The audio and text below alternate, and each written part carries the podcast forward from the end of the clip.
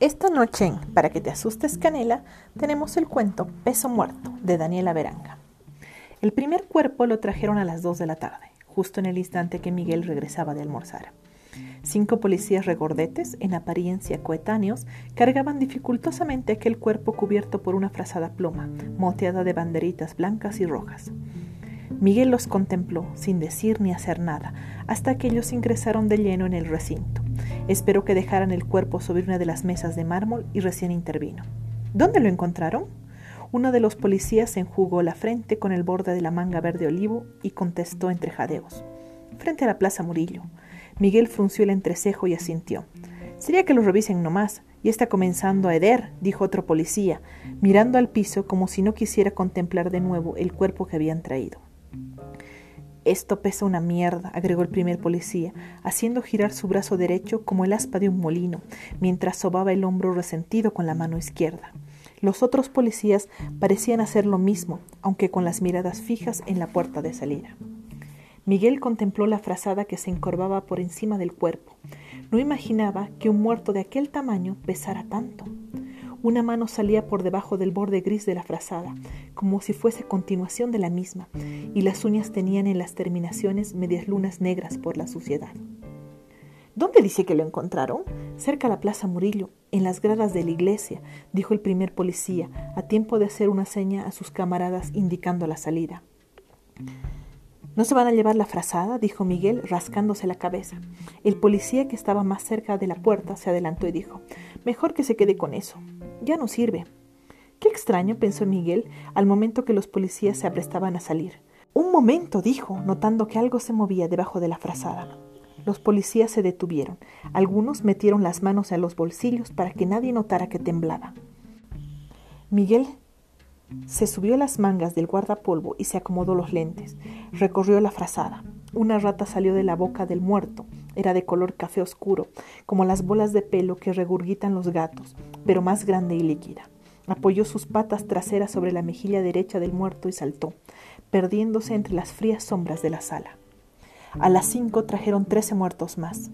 Todos habían sido encontrados en medio de banquetas, plazas, graderías de iglesias o salas de espera en hospitales. Al igual que el primer cadáver, estos pesaban demasiado para sus dimensiones naturales y cobijaban ratas en su interior, ratas descomunales, húmedas y hostiles, que emergían de sus bocas guanos sin más intención que escapar abriéndose paso con chillidos, garras y colmillos.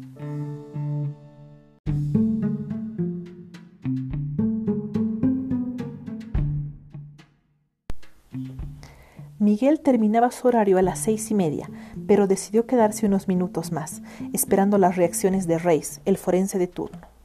La presencia de las ratas era el común denominador, además del peso inusual y la tonalidad del color que presentaba la piel.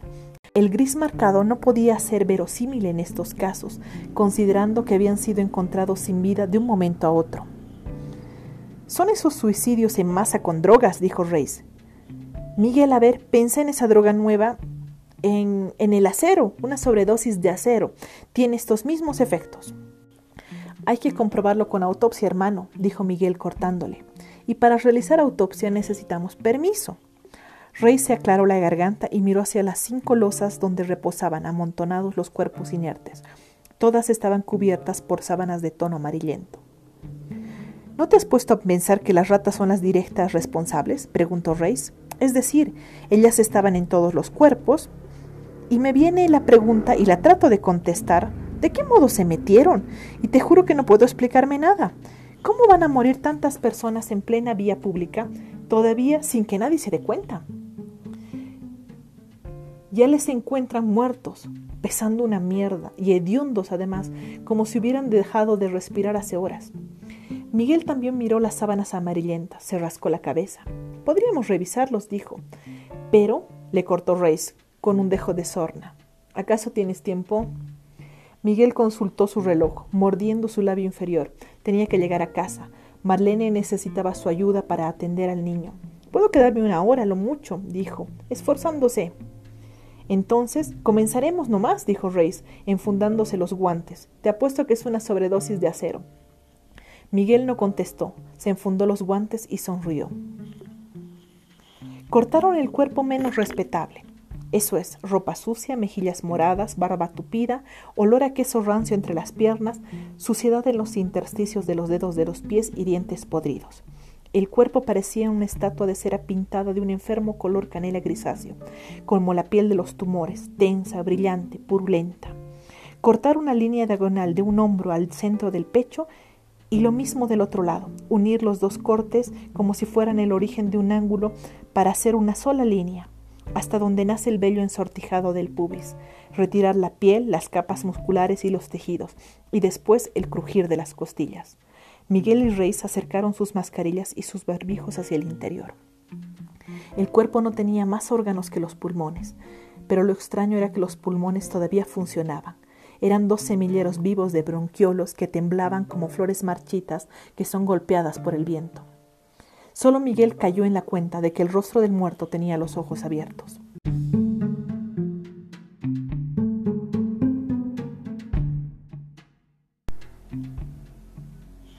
Miguel no creía en muertos que andan por ahí devorando cerebros de vivos con violencia, pero cuando vio cómo Rey era atacado, tomó un bisturí y lo hundió en los pulmones expuestos del reanimado. Él crispó sus dientes podridos y dejó de existir, pero ya era tarde, la sangre salía profusamente de una herida en el rostro de Reis, mientras sus manos se crispaban en convulsiones desesperadas. Miguel sacó el bisturí de la maraña de tejidos color borra de vino, que eran esos pulmones aguijoneados, justo en el momento en que los otros doce cuerpos abrían los ojos. Salió de la morgue cuando los cuerpos comenzaban a levantarse. Lo que no sabía era que un millón setecientos mil novecientos tres morgues en todo el mundo pasaban por lo mismo. Las ratas dejaron de comer en las alcantarillas, ascendieron durante varias noches, refugiadas entre las sombras y la humedad, hacia las casas de los seres humanos. Una vez allá se apostaron en los dormitorios y en los baños. Esperaron que los humanos se durmieran o se sentaran sobre los retretes para implantar sus embriones en ellos.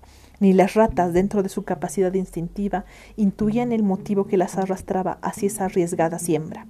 Y los embriones no podían desarrollarse sin alimento. La combinación entre una raza que se había alimentado en alcantarillas durante cientos de generaciones, junto a los genes de los anfitriones, criados con venenos en el agua, transgénicos en la ensalada y dióxido de carbono en el aire, determinaron la nueva forma de vida. Una forma de vida pestilente, pesada y hambrienta. Una forma de vida que, sin saber, dejaba en el anfitrión muerto otra forma de existencia, sin inteligencia ni lenguaje, pero con mucha fuerza y hambre, mucha hambre. Miguel llegó a casa con el rostro desencajado, sujetando el bisturí. Eran las ocho de la noche. En su horroroso trayecto distinguió sobre las banquetas y descansillos de las plazas gente recostada con las bocas abiertas y las palmas de las manos sobre las rodillas.